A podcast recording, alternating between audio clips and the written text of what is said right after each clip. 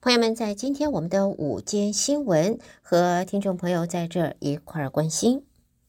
首先呢，我们先看到的呢，这是众院议长 Johnson 在共和党内部会议中，他表明参议院跨党派小组的。边境以及援助乌克兰协议一定没有办法过关。Johnson 否认这个举动是为了前总统川普争夺大选胜利，但是民主党人则质疑保守派是为了川普一己的私利，置国家及国际安全于不顾啊。政坛的消息透露，Johnson 在昨天的共和党闭门会议中说，参院版本的移民和援助乌克兰协议已经夭折，绝对不会允许这个法院呃这个法案通过的。而根据参院跨党派小组所达成的协议将会授权联邦政府打击无证移民。一个礼拜内，如果平均每天闯关人数达四千人，国土安全部就可以斟酌关闭边境；如果每天人数超过五千人，则可以直接的关闭边境了。到时移民就必须证明自己在原籍国遭受迫害，才可以申请难民庇护。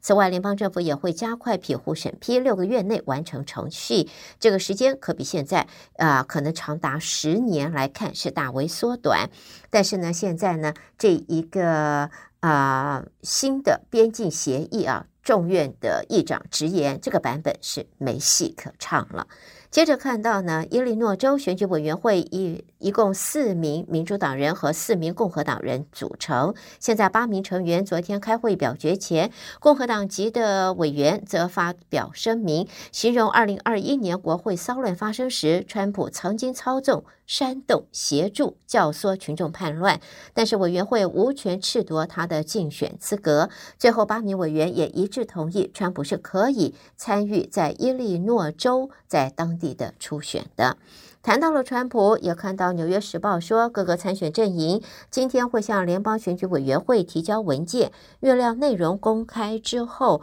外界会有更加详细的资料。就目前数字可见，川普主要透过拯救美国 （Save America） 以及啊、“Make America Great Again” 两个 PAC 支付各宗官司的律师费用和调查费用。而拯救美国方面，这个机构在二零二零年选举后就由川普坚称选举舞弊，因此一度还收到大量捐款。但是川普同时也要求将百分之十的网上捐款所得拨入了法律开支，因此他的经费迅速的枯竭，还得要从别的地方来调动资金。而在众院国土安全委员会召开听证会，讨论弹劾国土安全部长马约凯斯的事宜。如果提案通过，那么这个委员会啊，并经众院全院同意，将会是国家有史以来第二次弹劾内阁官员。马约凯斯则去信委员会，批评弹劾是毫无根据，他也不会因此动摇。众院国安委员会昨天举行听证会，众院国安委员会中的民主党成员认为弹劾只是政治的噱头和骗局，共和党则是开创了极为恶劣的先例。由于马约凯斯和众院国安委员会还没有确定作供的日期，因此昨天他也没有出席这个听证会。接着我们再来看的呢，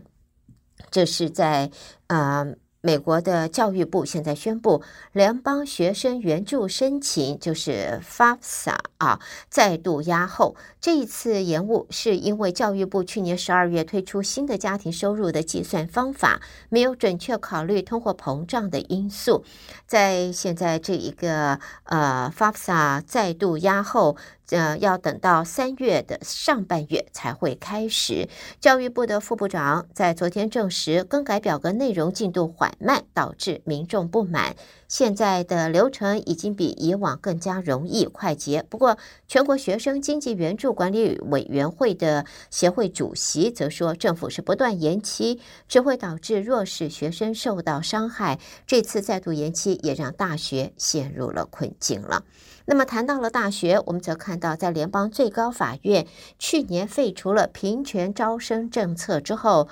北卡大学已经同意向发起诉讼的非营利组织赔偿四百八十万法律和其他的相关费用。根据现在的资料显示，北卡同意向总部位于 Virginia 的非营利组织学生公平招生支付三百九十万元律师费加九十万元相关费用。在去年六月，保守派占多数的高院做出了对北卡以及哈佛不利的裁决，说在大学招生中考虑到申请人的种族因素，违反了美国宪法关于法律之下人人受到平等保护的承诺。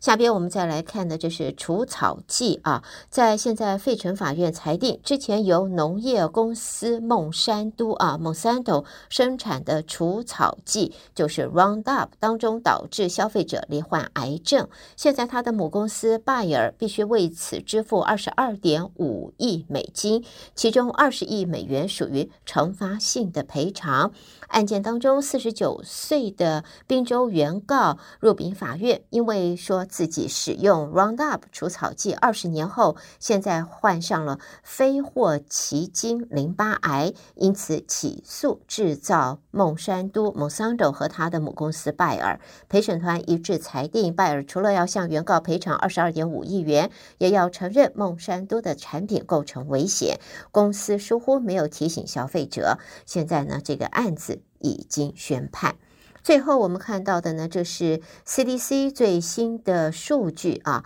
曾经在美国国内绝迹的梅毒病例，二零一八年来激增了百分之八十。那么到二现在呢，整体病例现在往上增加，在二零二二年超过二十点七万宗的个案。在二零二二年，传染力强的第一跟第二期的梅毒病例有五万九千宗，全国平均每十万人就有呃十七点七人发病，病患也同性恋者和双性恋的男性最多，但对异性恋男性和女性的影响也扩大。所以呢，在 CDC 的传染病专家表示，梅毒肆虐几乎影响到每个社群，而梅毒不及时治疗会损害心脏和大脑，并且会导致失明、失聪，还有瘫痪。所以要提醒大家，千万千万要注意。带给朋友们的就是今天我们的午间新闻，胡美健为朋友们编辑播报。谢谢您的收听，